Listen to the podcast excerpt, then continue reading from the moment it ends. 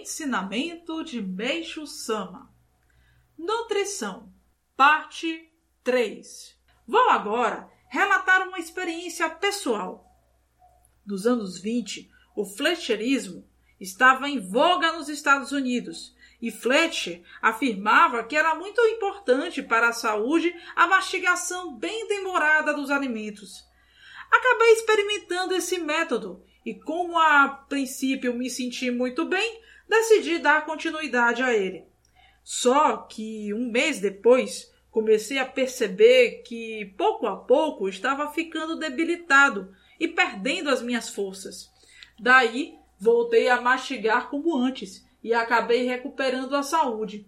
Dessa forma, podemos ver que quase todas as teorias científicas relativas à nutrição contrariam a realidade e, portanto, não são benéficas a ninguém. Tomemos outro exemplo.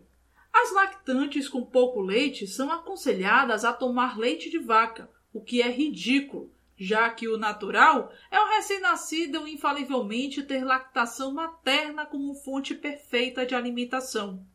Se o leite materno é escasso, é porque alguma coisa está errada em algum ponto. Portanto, é necessário que se descubra onde está esse erro, para que ele possa ser corrigido.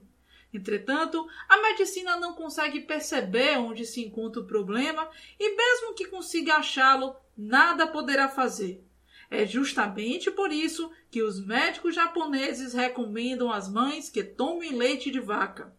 Mas será mesmo que eles pensam que o leite da vaca vai passar diretamente da boca da lactante para os bicos dos seus seios?